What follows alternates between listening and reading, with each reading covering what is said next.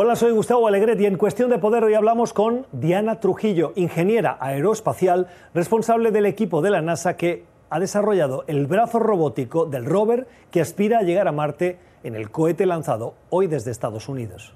La importancia de esta misión, como tú dijiste, es el hecho de que vamos a tratar de contestar una de las preguntas más fundamentales del ser humano.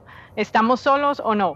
Con las otras misiones hemos contestado pedazos de esa pregunta. Con la misión anterior, que fue curiosidad, eh, contestamos la pregunta si había la composición química para sostener la vida, pero no estábamos necesariamente buscando la vida del pasado. Ahora la estamos buscando. Donde vamos a ir se llama el cráter Jezero. Eh, Jezero Crater es un lugar que se parece mucho a como si fuera el lago Tahoe, de ese tamaño. En ese lugar hay arcilla lo que significa que hay agua, lo que significa que entendemos que la composición de la arcilla con el agua y los minerales que están allí pueden darnos las pistas que tenemos. Esto claro es eh, después de haber mirado y evaluado y entendido toda la ciencia de lo que sabemos de Marte desde hace muchos años con todas las misiones que tú eh, mencionaste al comienzo. Ah, pero necesitamos todas esas misiones para poder decidir a dónde íbamos a ir con esta la vida que estamos hablando con esta misión no es vida actual, es vida en el pasado, ¿cierto? Estamos tratando de mirar si hubo vida en Marte.